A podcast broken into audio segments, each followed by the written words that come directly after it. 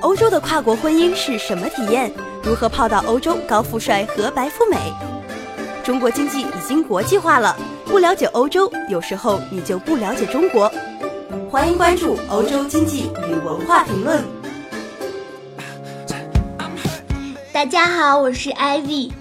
今天呢，我们来讨论一个问题：一个女人没钱、没学历、没熟人、没语言。怎么样在欧洲生存下去呢？这简直是选择了游戏最逆天的 hard 模式呀！好吧，我今天来脑洞大开，为您讲述一个故事：欧洲华人女大亨的崛起。游戏开始，为了增加难度，再加上一个条件，欠了几十万的债，偷渡到了欧洲，找一家中餐馆洗盘子。吃住都在中餐馆拼命的学语言，六个月以后做招待跑腿，没有身份就黑着呗。餐馆老板有其他中国女人的护照，如果当地执法机构来查，就拿着其他女人的护照。反正老外看中国人脸盲认不出来，就像我们看阿拉伯人一样，觉得他们都长得一样。黑了七年以后，餐厅老板拿出证明。你去当地的移民局办理正式的移民手续，成为有当地身份的人。在这个期间呢，你可以学做菜、学推拿、学理发，为当地中国人服务。当然啦，收费少一点，不交税。这个已经是无数偷渡者已经成功的故事。这里面呀，充满了血和泪，成功人又永远是少数。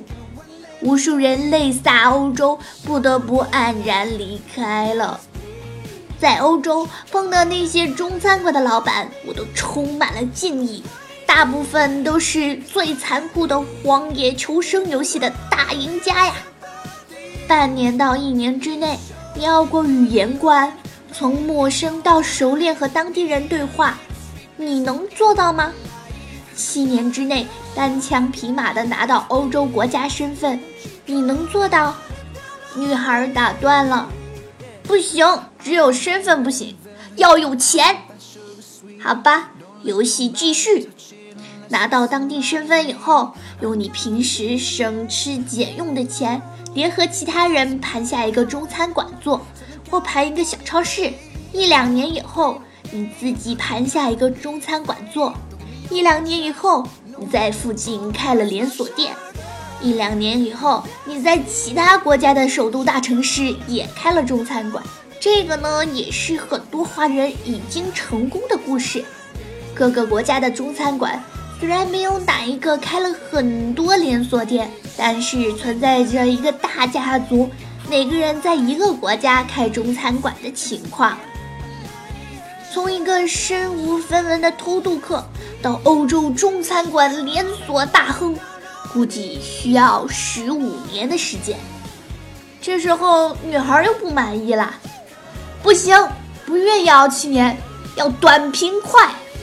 好吧，我们来换一个成长道路。在你打工的过程中，如果一个当地的顾客真正的喜欢你，你又有能力锁定他，你们结婚。你自然就获得了身份，打工过程终止，两人生个混血的小孩，平平淡淡的过日子。你要知道，大部分欧洲人都是没钱的，或者说是不存钱的。现在中国的有钱人似乎还更多一点。女孩又不满意了，不行，不愿意平平淡淡的过日子，要有钱。那好吧，还有一个成功道路。如果你和当地人结婚了，他是一个年纪很大的人，你细心的照顾他，在他去世之前告诉你，他其实是一个大富翁，他的巨额遗产都给你，这就是一个中国富豪的亲身经历。请你搜索故事的开头，聆听中国富豪和外国女星不得不说的故事。一个外国女人看到我之后，主动走了过来。她问我这边有没有人做，后来她遇到的是美国好莱坞的女明星，她继承了巨额财产，回到中国成为中国著名的慈善富翁。不过老外的身体很好，就算你和他结婚的时候，他已经活到了七十岁，万一他身体好，活到了一百岁呢？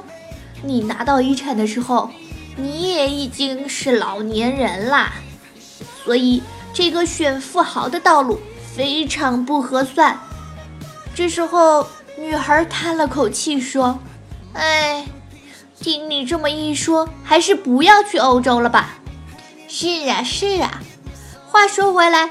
一个女人有钱、有学历、有熟人、有语言，在异国他乡的生活也是很辛苦的，需要很痛苦的适应过程。就算是嫁给了当地人，融入当地的情况会好一些，也会有文化冲突的问题。按照题主假设的那么绝对的情况，如果受了伤，负气出走异国他乡，怎样都不值得。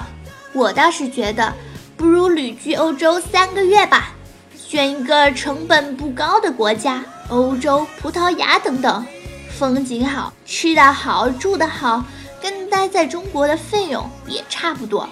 目前呀，中国国力强盛，拿出上文所说的勇气和毅力，在中国也一样能够成功哟。好了。今天的节目到这里就结束了，我们下期再见吧。I gotta be a man.